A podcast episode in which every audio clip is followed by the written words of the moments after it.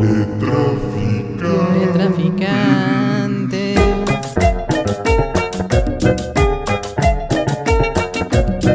Sus distribuidores favoritos no autorizados de literatura, ideas, artimañas lingüísticas y demás juegos poco familiares con la intención de enviciar desprecavidos, desgraciados y curiosos sin qué hacer.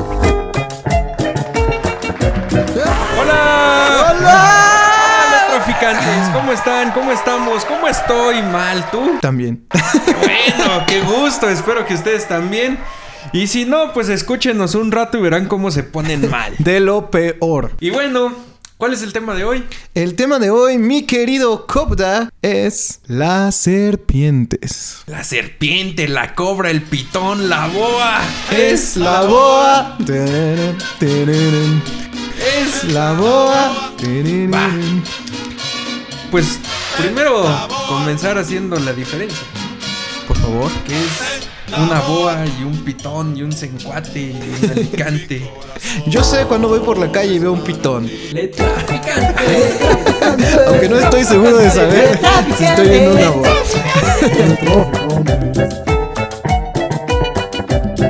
Pues para pasarnos de culebras. Acá va sencillo. La serpiente es un reptil. Los reptiles como las lagartijas, los cocodrilos, los caimanes. Asimismo, la serpiente es un tipo de reptil. Es decir, la serpiente es el, la especie. En su más amplio y grande sentido. Y hay tipos de serpientes. Por ejemplo, las culebras, las víboras, las cobras. Todos estos son tipos de serpientes. Los culebras son los que no te dejan sentarte en la micro. Pues en realidad no, no son venenosas. Las culebras no son venenosas. Así sabes que es una culebra en pocas palabras. Tan solo le hacen al cuento. Son los colúbridos. Nombre oficial. Para el diccionario, queridos la traficantes. Los colúbridos. Entonces una culebra no es venenosa. Otro tipo de serpiente es la víbora. De la mar, de la mar, por aquí pueden pasar. Exacto, para las bodas, para echar fiestón y pachangón. La víbora es así, es así, es venenosa. De hecho, son tres tipos de serpientes venenosas. La víbora, la áspide y el viperino. La víbora es la de cascabel. Bueno, una de ellas. Una- un tipo de víbora es la de cascabel. ¿Y cuál es la áspide? El áspide es la oscura.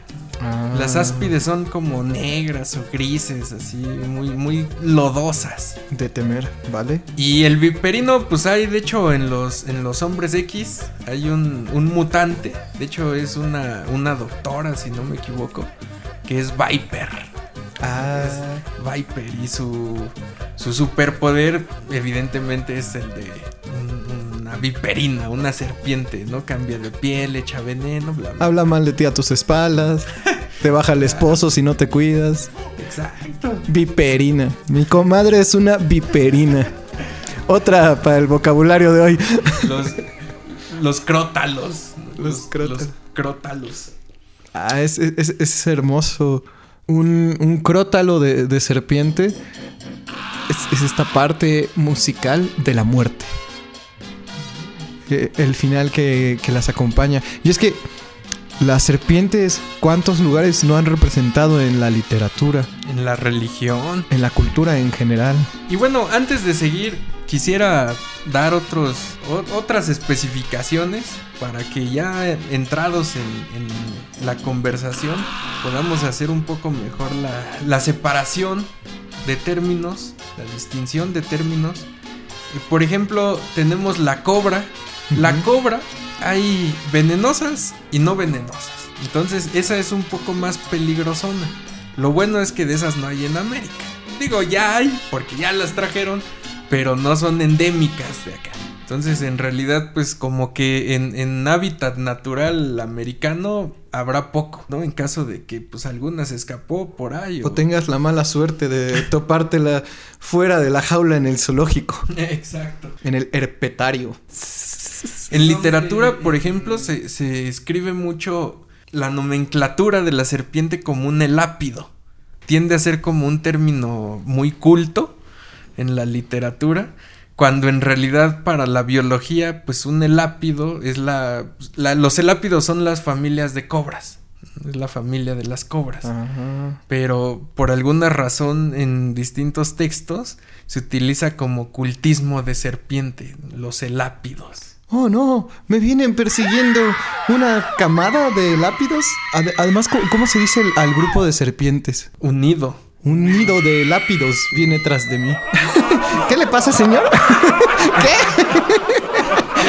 ¿No son sus hijos? no, sus hijos. ¿Quieren la herencia? En realidad el, el cultismo sería sierpe, no el lápido. El lápido es una familia. Que como irán viendo, y aquí el spoiler, la serpiente, la sierpe, tiene una directa relación con el siempre. Eh, tenemos una que hay que mencionar a juercitas. Bueno, dos. La primera es la boa. Es la voz. Lo importante de la boa es que solo existe en América Latina. Lo malo es que la única, es, bueno, la única familia de boas que no está extinta es la constrictora. Todas las demás ya se extinguieron. Ah, antes eran muchas más, entonces. Sí, claro. Había muchos tipos de boas. Bueno, muchas, muchas familias, ¿no? Entonces, de esta familia de boas constrictoras hay tipos de boas constrictoras. Por ejemplo, un tipo de boa constrictora es el pitón. Los pitónidos son un tipo de, de la boa constrictora. Las constrictoras son las que te aprietan. Por eso tiene tanto sentido que el pitón sea.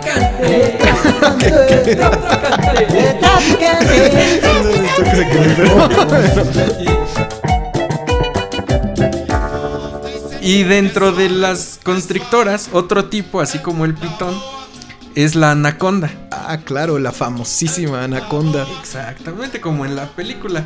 La- lo chistoso aquí es que ninguna boa es venenosa. Y ninguna boa en realidad es agresiva. Ah, claro. Y es que además las constrictoras, pues tiene todo el sentido del mundo que, que no sean venenosas porque su forma de caza es atrapando a la presa y presionando. Pues ahí, por ejemplo, en la película eh, es una barbaridad, ¿no? Lo, Todo lo que está pasando ahí.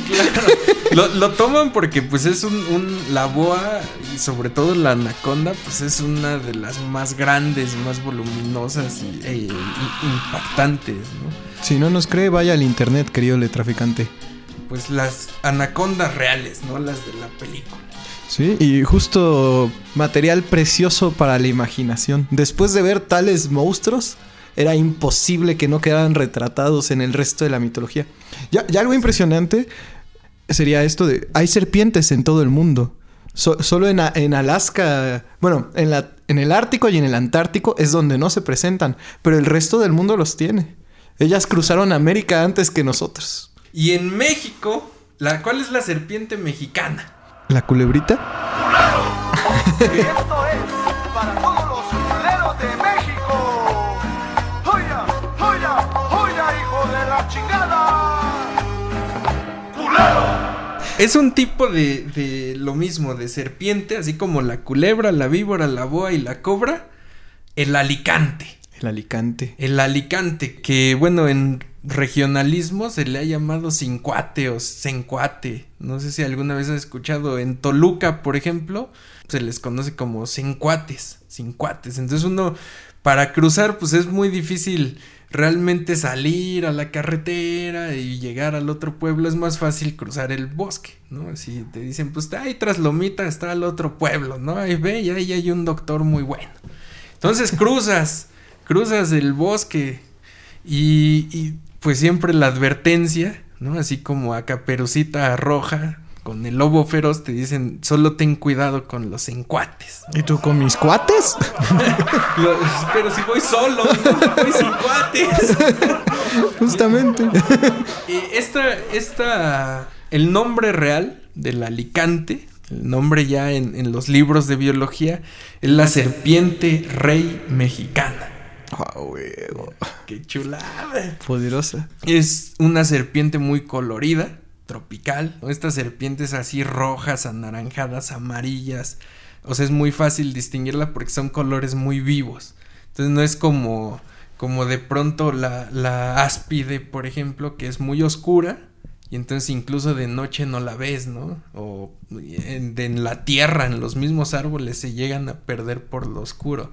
En cambio, el, el cencuate es muy colorido, muy mexicano. Justo. Entonces, a lo lejos la ves. Y, y qué curioso, porque el cincuate no es la serpiente que está retratada en nuestro símbolo nacional. Claro, qué, qué, qué chistoso, ¿no? Ahí ponen una serpiente verde, que por cierto, las serpientes verdes en la naturaleza son escasas. Las serpientes son más amarillas, cafezosas, de colores incluso, negras, oscuras. Una serpiente verde es muy, muy rara en la naturaleza.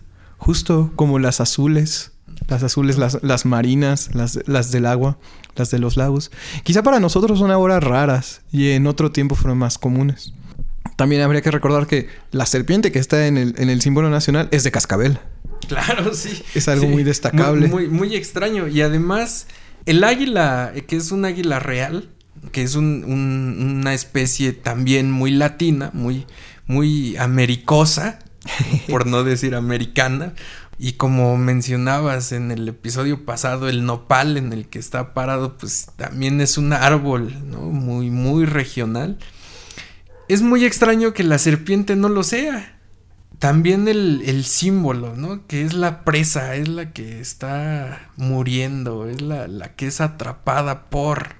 Que según irán viéndole traficantes, vemos que se le acusa por diestra y siniestra a la serpiente. Son pocas las culturas que la salvan e incluso menos las que la equilibran con las fuerzas de, del bien o con esto de los, los seres superiores. Y, y, bueno, la buena noticia es que así como se le liga al pecado, también se le ha ligado a la sabiduría. Claro. Y eso es un alivio, un gran suspiro. Sí. Nada más me gustaría, antes de que dejemos totalmente el tema del cincuate, decir, pues ahí queda un rastro de la lengua que más pobló en nuestro territorio. De las lenguas yutonaguas, el náhuatl, coatl o coatl. ¿no? En el cincuatl sigue ahí pre precisando. Y, y justo por eso permanece en las áreas rurales ese nombre. Y también habría que especificar que, como muchos ya saben, la serpiente de cascabel es más común en las zonas áridas. Entonces necesariamente es el extraño enemigo que viene del norte.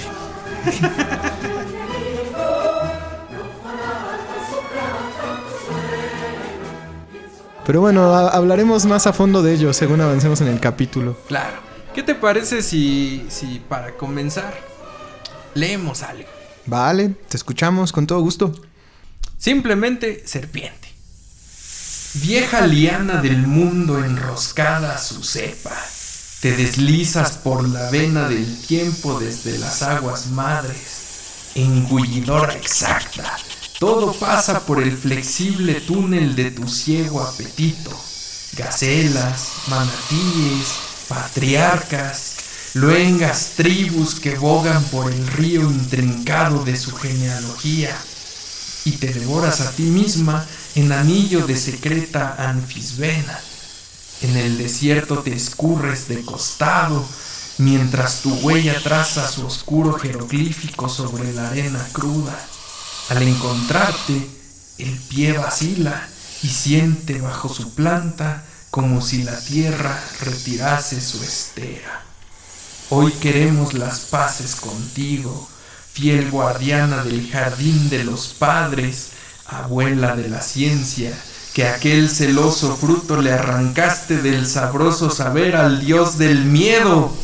Deja que te soñemos, abrazada a la pértiga que destierre las plagas, crucificada sierpe de la sabiduría, culebra al fin amiga, báculo del humano albedrío para el camino nuestro. Yeah. Hell yeah! That's Me what I'm los talking about. de los cascabeles. Impressive. Pues ya entrados en tema, yo quiero comenzar por traerles aquí unas noticias respecto al respeto justamente que se le tienen a estos seres. Para empezar desde las lejanías de Madagascar, eh, nos pintan aquí unos ejemplos. Este Fraser, a quien ya les había, del quien ya les había hablado en el episodio anterior, sobre cómo se pide permiso a las bestias de los ríos para poder entrar. Las bestias de los ríos ahí en Madagascar pues cuentan como los cocodrilos y las serpientes. E inclusive, al parecer un pueblo eh, de aquí de Madagascar cobra con la ley del talión cualquier represalia entre reptiles y humanos. Eso quiere decir que si un reptil ha dañado a un humano, los humanos tienen derecho a dañar a un reptil. Solo así se pueden llevar de la mano. E inclusive cuando se va a llevar a juicio al, al- reptil, un familiar de quien fue dañado se acerca al, al río e increpa e incita a que se acerque el, el reptil a, a pagar a pagar por el daño que hizo la humanidad o si no lo increpa como cobarde por no hacerse responsable del daño que ha causado Luego él, declara que está libre de haber de hecho daño a, las, a los seres del río y por lo mismo puede entrar como alguien justo al río y cobrar venganza por su familiar. Porque si algo llegara a pasar con esta segunda persona que va a causar, que va a llevar a cabo la justicia, entonces se declararía una guerra directa entre el pueblo y los reptiles. Qué impresionante. Todo el mundo está loco. Todo el mundo, todo el mundo está loco. Todo el mundo rayado del coco. Y mira, qué, qué curioso esto que mencionas de pedir permiso ¿no? y del respeto, porque te mencionaba que allá en Toluca, ¿no? mi tierra natal, se, se advierte mucho sobre el paso eh, a través de, de la loma con, con los cincuates. Y esta advertencia, ten cuidado, los encuates no son venenosos en realidad. Sí son roñosos, son como las pulgas que si se te suben te salen ronchas, pero no te mueres por eso. ¿no? No, no es algo letal ni tan peligroso, es molesto e incómodo, pero no es mortal. En cambio, eh, la advertencia también va acompañada de una sugerencia. No es, ten cuidado, bueno, y si me topo con una, ¿qué hago? ¿No? Es, es como, oye, abuela, es que sí, ten cuidado, pero tener cuidado no me libra de, de que existan y de que en mi camino me cruce con alguna. ¿Qué hacer en todo caso? Y la abuela siempre responde, rodearla. Ese, ese respeto nuevamente, ¿no? Ese, si no te da permiso de pasar, busca otro camino. Que por una parte eso nos puede llevar a, a nuestro primera, a nuestra primera criatura mitológica, el basilisco. Esta mezcla, bueno, Harry Potter llevó a la fama el- al basilisco eh, con su segunda obra, ¿no? La Cámara Secreta.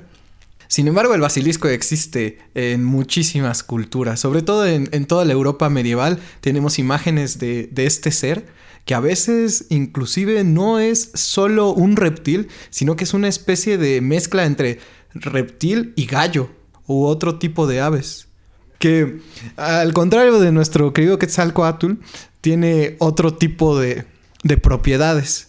Una de estas cosas es la mirada del basilisco, que como bien retrata Harry Popotes, pues una vez que te ha visto a la cara quedas petrificado y hasta puedes perder la vida. Eso es muy curioso porque de acuerdo a la advertencia que te hacía tu abuela, querido Cobda, es algo que le suele suceder a las personas cuando ven a las serpientes. Pocas tienen la habilidad para rodearlas o para no entrar en pánico. De ahí la idea de la mirada del dragón o la mirada del reptil e inclusive un poco de esta idea de la malignidad. Porque como la serpiente es tan hábil para confundirse con su ambiente, para tomar formas, como bien me mencionabas hace rato, entonces la, serpiente pasa inadvertida y cuando aparece ya está muy cerca de nosotros. Y si no podemos evitar esa mirada o salir de ello, de ello, quedamos encantados o petrificados por el basilisco. Y estas propiedades que mencionas, mitad, mitad reptil, mitad ave, son eh, constantes en, en las distintas culturas. Y mencionabas muy bien a Quetzalcoatl, ¿no? Que pues es la serpiente emplumada. Pero además también hay muchas serpientes aladas. En la mitología grecorromana se les, se les dan muchas alas a, a las serpientes, pero son alas de ornamento no vuelan. Pensemos en las gorgonas, ¿no? En Medusa tiene alas, pero no le sirven para volar. Es un mero adorno. Es una característica constante, curiosa, pero además a veces bastante inútil. Pareciera que su función es meramente estética. Ve qué, qué poético, qué artístico brindarle características de ave a un, a un reptil solo para que sea bello. Como si, si una serpiente por sí misma no fuera belleza, como si sus escamas no fueran suficiente belleza, o sus colmillos o su cascabel no fueran tan bellos que los dioses necesitan otorgarle características de ave. Como si un ave fuera bella, ¿no? Son horribles. Sobre todo las gaviotas del malecón. Sí, las palomas de la ciudad que son más bien ratas aladas más que son políticos voladores.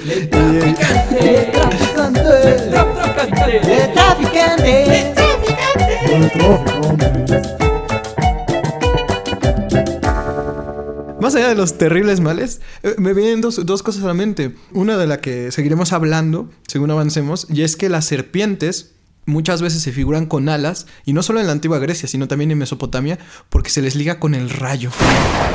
Otra característica de la serpiente es la velocidad, para morder o para tomar. Entonces se creen herederas del rayo. Por eso tiene todo el sentido del mundo que se les pongan alas para reflejar más bien la rapidez. Una señal que vemos en otras figuras griegas, de las que seguiremos hablando, como Hermes y etcétera. Por otra parte, es curioso que se les figure con alas, porque si mal no recuerdan sus clases de arqueología, pues uno de los últimos fósiles eh, descubiertos respecto a la transición de los dinosaurios a las criaturas que ahora tenemos presentes fue el, el Archaeopteryx, esta especie de mezcla entre velociraptor y ave extraña. Y ya es, es mucho más común la teoría de que de los, del T-Rex que teníamos, ahora tenemos el pollo Kentucky. Si, si no fuera por estos monstruos, no hubiéramos tenido los avechuchos que ahora vemos. Claro, además, pues estas aves que no vuelan, el pollo y el pingüino. Ahí habría que ver qué diferencia hay entre una gallina no voladora y un águila voladora, ¿no? Entre un pingüino y un halcón. Y el símil escama pluma, que nosotros todavía tenemos un rastro, solo hace falta verse las manos y ver un poco el, el diseño, el trazo de las uñas, para ver cómo nuestras uñas, nuestro cabello son cercanos a la escama. Y, y no solo estoy hablando de la caspa, sino también de... ni de otras enfermedades que puedan surgir ahí, si- sino de eh, este diseño molecular. Eso de la genética es, es algo bello. Pero bueno, ¿Recordabas eh, el cómo se ha asimilado a la serpiente con el rayo? También recordaba que se ha asimilado con el río. Se ha hecho bastante poesía en la que se figura, se describe a un río como si fuese una serpiente o viceversa, a una serpiente como si fuese un río largo, largo, largo, interminable y el movimiento que aunque parece ser el mismo en realidad es cíclico, es como otra parte del mismo ser, ¿no? Esto que dicen, nunca beberás del mismo río porque el agua siempre está corriendo. Entonces pareciera lo mismo con una serpiente que nunca es la misma serpiente porque avanza y el sonido, ¿no? El shh del río con el de la serpiente. de la lengua bífida. Estas ondulaciones también. Cuestiones, bueno, muy, muy poéticas en las que se ha retratado con mucha técnica y pues con mucho conocimiento de la biología y la naturaleza. El cómo una serpiente es una. es, es un pequeño río y un río es una gran serpiente. Sí, el Amazonas es la más grande serpiente que tenemos presente. Además, el culto a las serpientes está totalmente presente en las selvas amazónicas. Digo, ¿cómo es que podrías ver tal monstruo como la anaconda y no rendirle culto? Y también en, en el antiguo Egipto hay, un, hay una gran cantidad de culto hacia las serpientes. Recordaba eh, tu comentario sobre quedarse petrificado y entrar, entrar en shock al, al ver a uno de estos grandes animales tan imponentes. Y mira, las serpientes son... tienen mirada de perro o de búho. Fíjate, hay animales que no te miran. Pensemos, por ejemplo, en un ratón. El ratón te siente, te escucha. Entonces, en cuanto te aproximas, corre. nunca te mira, pero un perro, por ejemplo, te mira. Tú vas por la calle, una calle desconocida y te topas a unos metros con un perro grandote así que se ve bravo y dices, ay, me va a comer.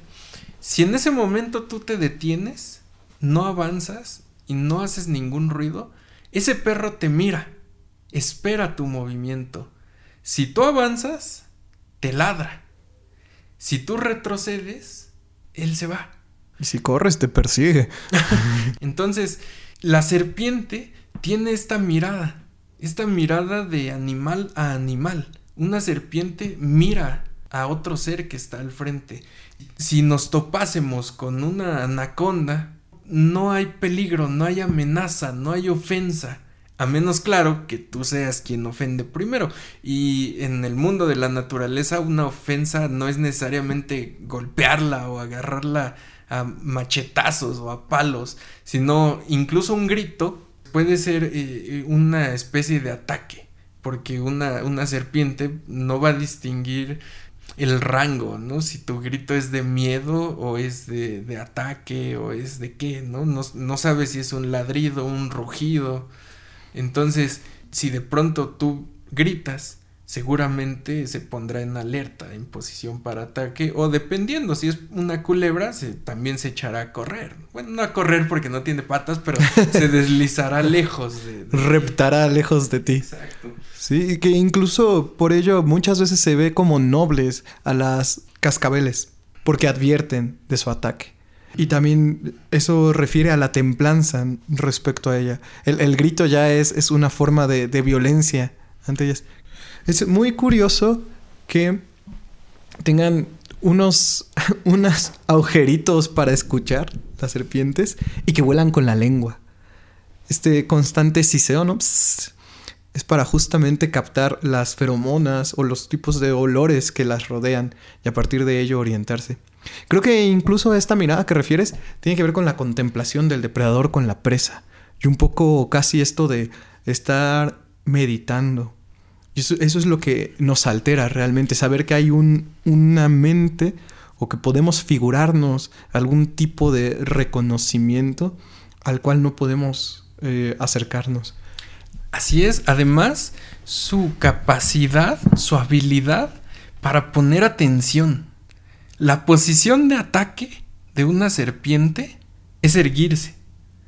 Si sigue a, nivel del suelo, a ras de suelo, no hay peligro. En el momento en el que levanta la cabeza y medio de la mitad de su cuerpo se eleva, entonces sí hay peligro. Pero también es esta, esta forma de mirar antes de atacar, elevarse, ponerse a la altura del enemigo antes de atrabancarse al, a los golpes, ¿no? Es primero mirarlo de frente, estar Prepara a su altura. Prepararse para un combate. Y parece casi un acertijo. Queridos letraficantes, ¿ustedes pueden pensar como serpientes?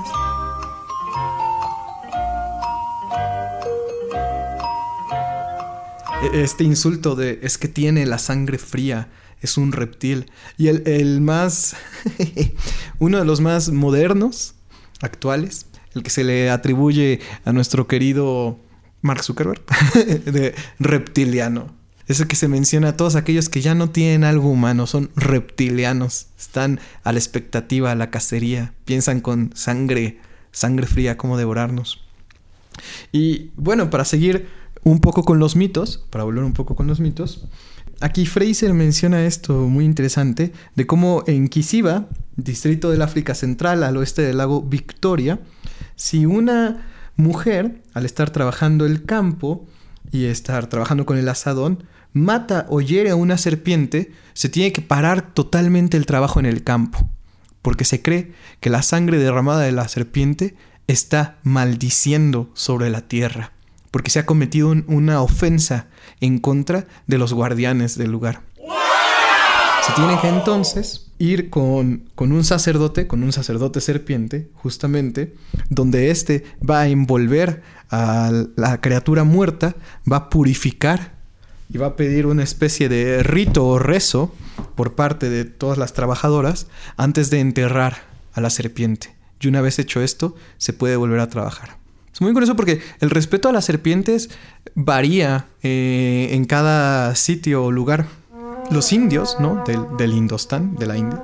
Por una parte, tienen estas, estas artes como el encantamiento de las serpientes, donde se coloca una cobra dentro de una canastilla y al hacer vibrar la canastilla mediante una flautilla o mediante algún tipo de sonido, obligan que, que la serpiente por el dolor se eleve y se conduzca de una forma hipnotizante.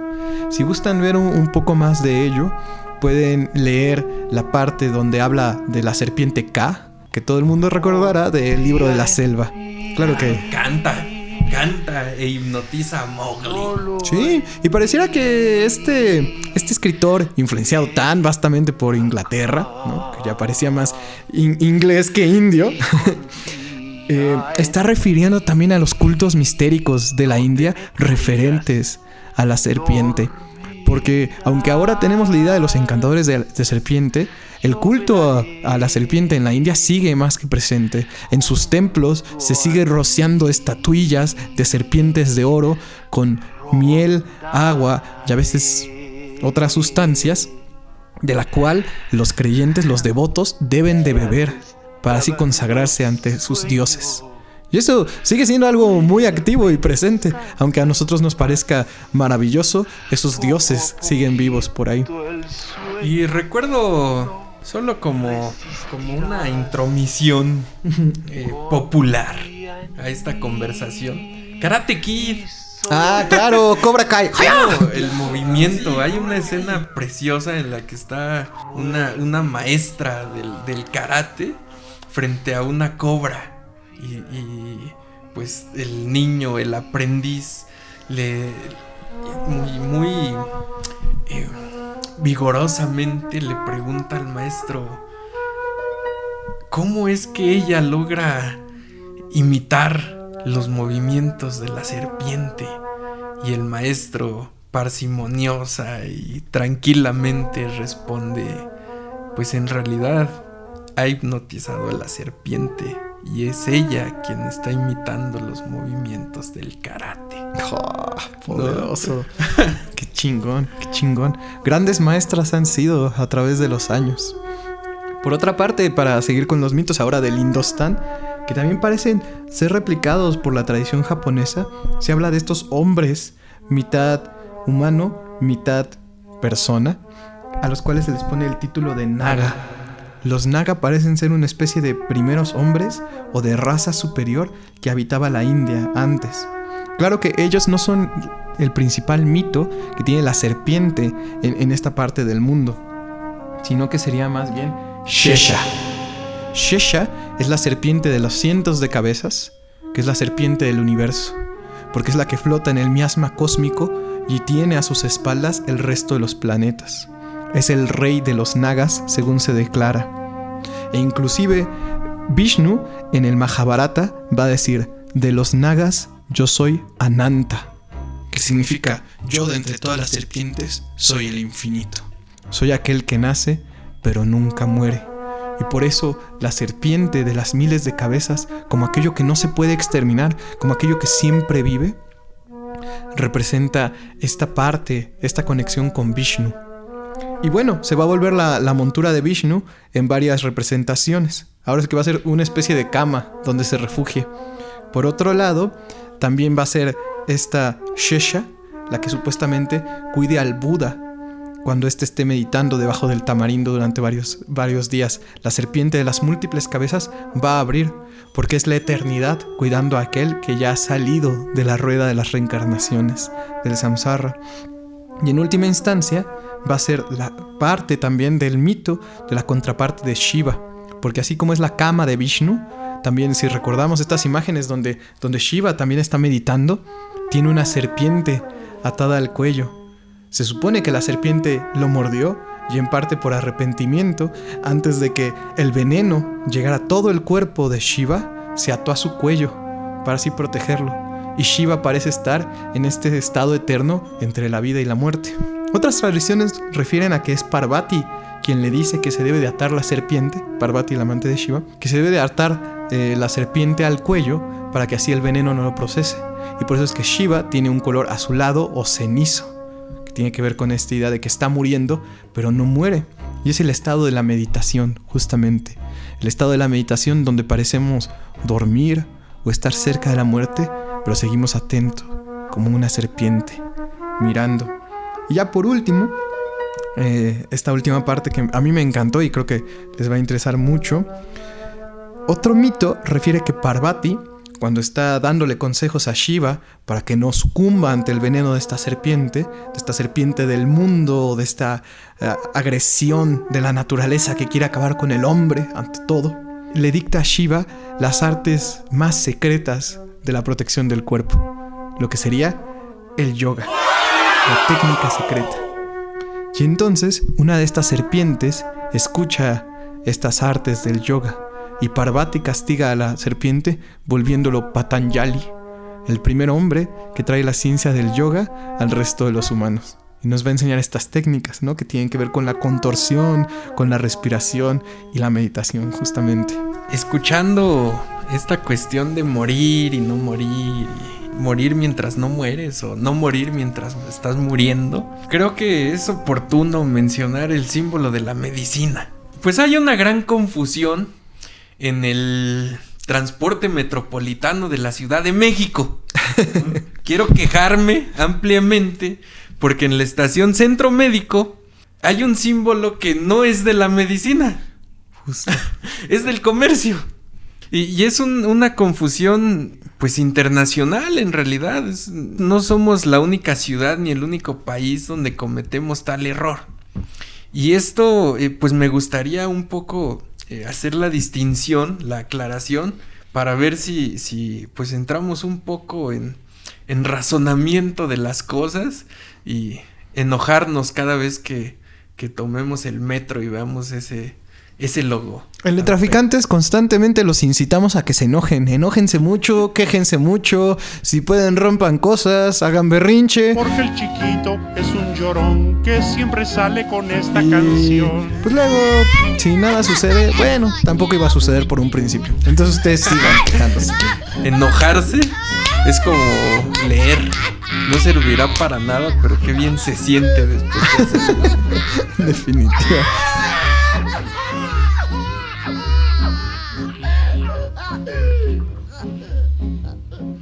Ay mamá, esto tiene nata, la sirviente es una lata, yo así no la quiero tomar, que se la lleve a colar. Entonces, el de la medicina es la vara de Esculapio. Bueno, Asclepio. Me gusta más Esculapio. Pero bueno, nómbrenlo como quieran. Que además de ahí podría uno pensar en la escuela.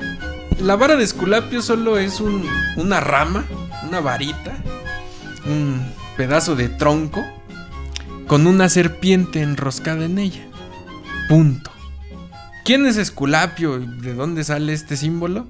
El mito es que Esculapio es una especie de doctor, de médico, y pues en una enfermedad de un paciente que él no sabía cómo curar, no podía cómo curar y evidentemente era una, un mal mortal, era un veneno que corría en su sangre, pues en su incapacidad y en su frustración por no poder ayudar a este paciente, Esculapio se va a las montañas a meditar como los sabios.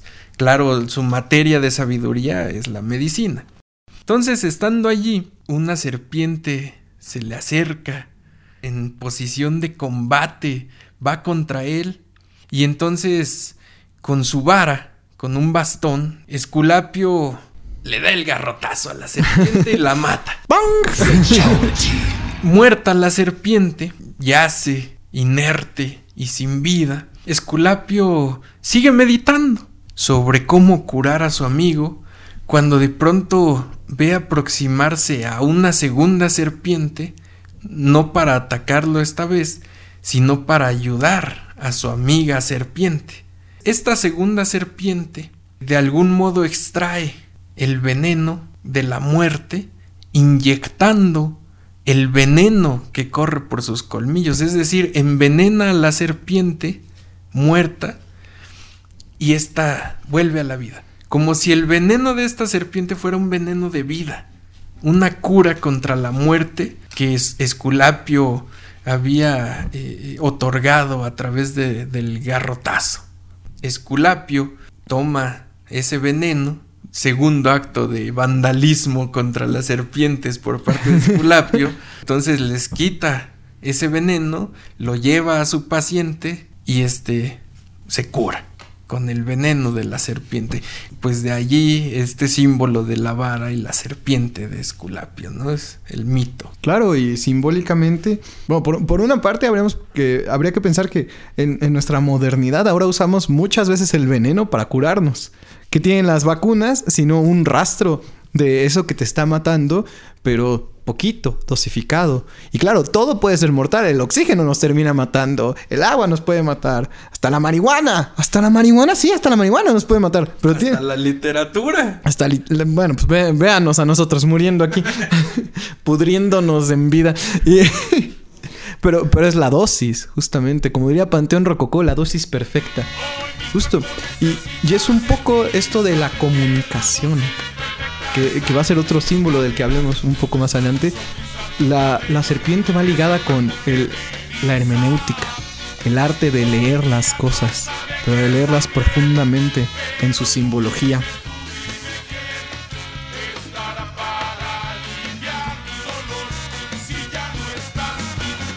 El caduceo de Hermes. Eh, Es la diferencia que hay que hacer. ¿Cuál es el caduceo de Hermes? Si la vara de Esculapio es, un, es una vara con una serpiente enroscada, ¿por qué en el metro hay una especie de espada con dos serpientes? Ajá, eso Está bien raro. ¿Qué pasa ahí? Bueno, el, el caduceo, que es una palabra horrible. Eso, si ustedes lo buscan en Google, todo va a decir caduceo de Hermes. ¿Qué es caduceo? Pues un bastón. ¿no? es otra vara, pues, un palo. El palo de Hermes. Prefiero llamarlo Mercurio porque deja desde la etimología del nombre más claro qué es este bastón. Mer- Mercurio es de mercare, de mercado, de mercar. Entonces, por eso mencionaba que este símbolo de la doble serpiente en realidad es más hacia el comercio. El mito detrás de este símbolo es porque Mercurio, bueno, Hermes, ve a dos serpientes que se están preparando para atacar. Ingenuamente por parte de Mercurio, ¿verdad? Porque en realidad era una danza de apareamiento. que si ustedes lo buscan ahí en, en documentales, en realidad son muy parecidos sus técnicas de ataque como su- sus danzas de apareamiento.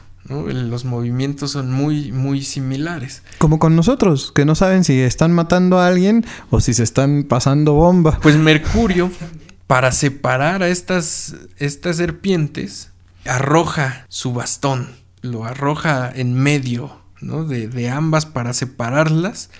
Sin embargo, pues como estas serpientes no se estaban atacando, sino que pues estaban sensualizando, terminan por sensualizarse de todas formas, solo que hay de por medio un bastón, ¿no? El, el caduceo de, de- de Hermes, pues, de Mercurio.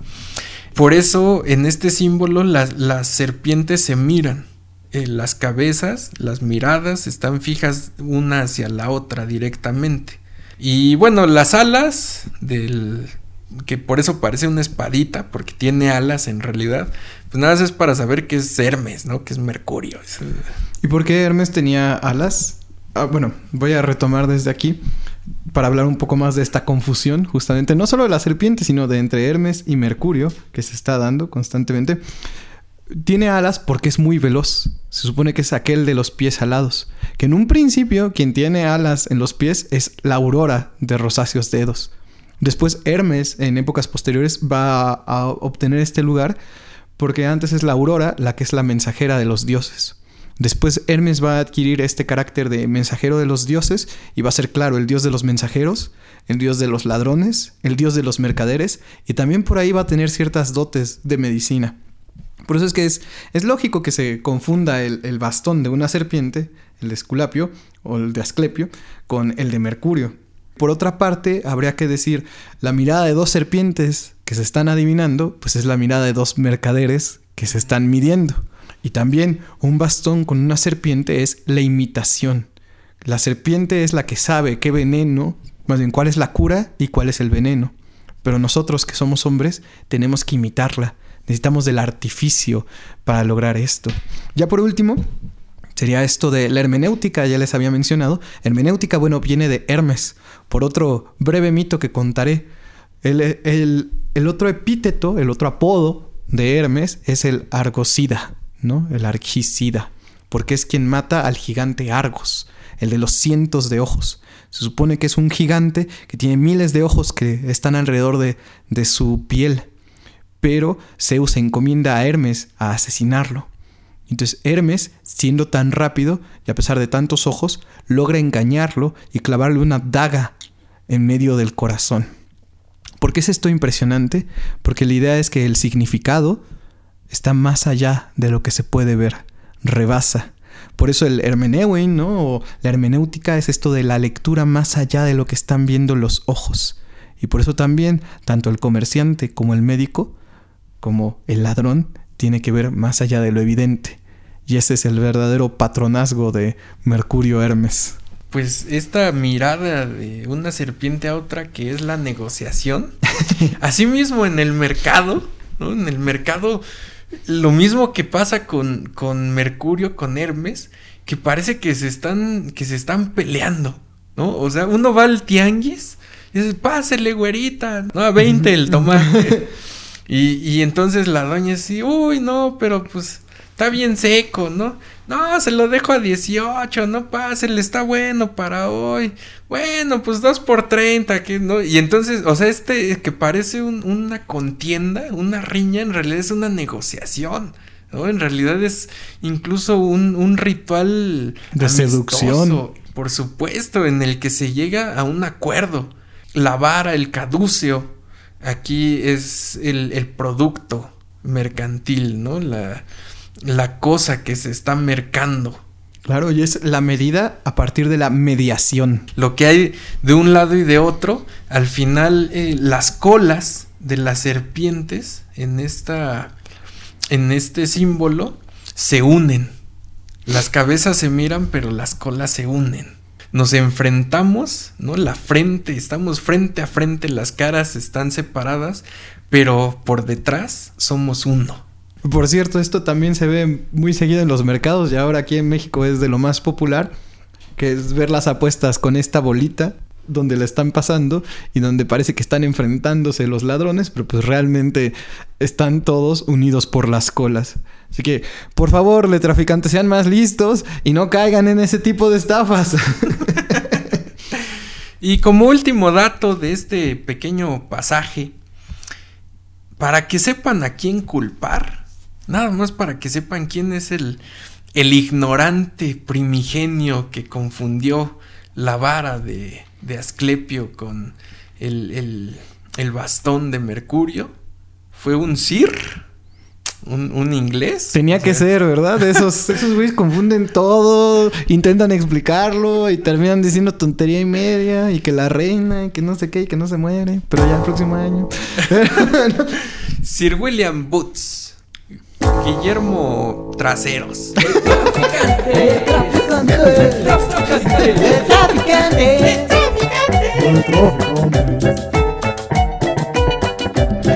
Es el, el culpable, el responsable, maldito, además ignorante, que por primera vez lo confundió y bueno, como era Sir, tuvo mucho peso en, en la sociedad y entonces por su culpa hoy en día en el metro eh, centro médico, pues tenemos el, el símbolo erróneo. Sí, el de Hermes en vez del Asclepio. Chale. Yo digo que chale. Chale, chale. Y bueno, pasando a lo no ignorante. Vámonos con un poema de un poeta vivo. Se lo recomiendo mucho. Pues es muy talentoso y está vivo. Qué mejor cuando los poetas están vivos, cuando las personas están vivas, porque luego leemos a personas muertas y nos fanatizamos con ellos y ya no hay ni forma. Que lo lean, que, que lo conozcan, que conversen con él, que le pidan un autógrafo si quieren. O que se quejen si no les gustó. Ya con los muertos, pues qué hace uno, pero los vivos, Pues orina la tumba, pero no se compara como orinarlo de verdad. Su poema, contenido en, en un, una especie de bestiario titulado El leopardo bajo la cascada de marfil, que es un poemario que funciona también como un viaje, una travesía a través de, de la selva. Es un leopardo que va en busca de algo, no sabe qué. ¿Qué mejor manera de buscar? No saber qué estar buscando. Porque cuando ya sabes qué, pues ya es una búsqueda limitada. Porque cuando te topas con objetos, por ejemplo, si buscas las llaves del carro, si tú te topas con tu diario de cuando eras adolescente, no le haces caso. Abriste el cajón buscando las llaves, entonces si había una foto de tus abuelos, pasa desapercibida porque no es lo que estás buscando, es una búsqueda direccionada. En cambio, cuando no sabes qué, estás sentado y de pronto sientes un hueco en el alma y dices, algo me falta, pero no sabes qué, y entonces te levantas y buscas. Cualquier cosa es magnífica, porque cualquier cosa podría ser eso que te hace falta. Entonces abres un cajón y encuentras la foto de tus abuelos y tu diario de adolescente y las llaves de tu carro. Y cualquiera de las tres puede ser, incluso las tres en comunión o ninguna. Y sigues buscando, pero en esa búsqueda hay pasajes, hay aventuras, hay recuerdos, hay emociones. Entonces eso hace este leopardo y cruza toda la selva buscando no sabe qué. Y en esa búsqueda se topa con árboles, con fauna, con flora, con naturaleza, con agua, con aire, con nubes, con noche. Y entre todo lo que se cruza en su camino está la serpiente. Guarécete en el abismo, acuática fecundadora, mientras la espera es interminable y el murmullo del día expresa su sabiduría precioso aconsejador desde las entrañas de tu morada. Pecado y perfección son uno. Tú vas a las reuniones campestres y bebes los mejores vinos, ave de las edades, luz perseguida, enroscada de ambulas en las viejas lianas del mundo, a pesar de los ángeles y sus espadas de fuego, ves arder el Edén que todos añoran. Saca tu lengua de doble filo e inyecta el veneno vil donde mi meditación murmura. Yo absorbo todo el fuego seductor. Pedazos de alma remojados y salados de lágrimas en el vórtice de un instante, emerges desde una cábala blasfema sobre la ribera del alma, el desdén y el golem nos coronan.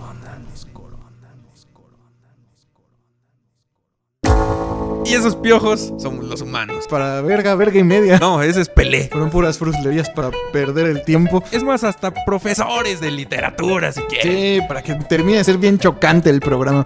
Tipo que dice, Dios, no quiero morir virgen. Y entonces Dios lo hace inmortal. En contra de la iglesia de Satanás, aquí no. ¡Satanás! Sexo ya tenían todas las especies. Como los restos y ruinas de esos desgraciados malagradecidos no sabían lo que tenían enfrente. Y ahora ni descansan en paz, ni con propósito. Maldito.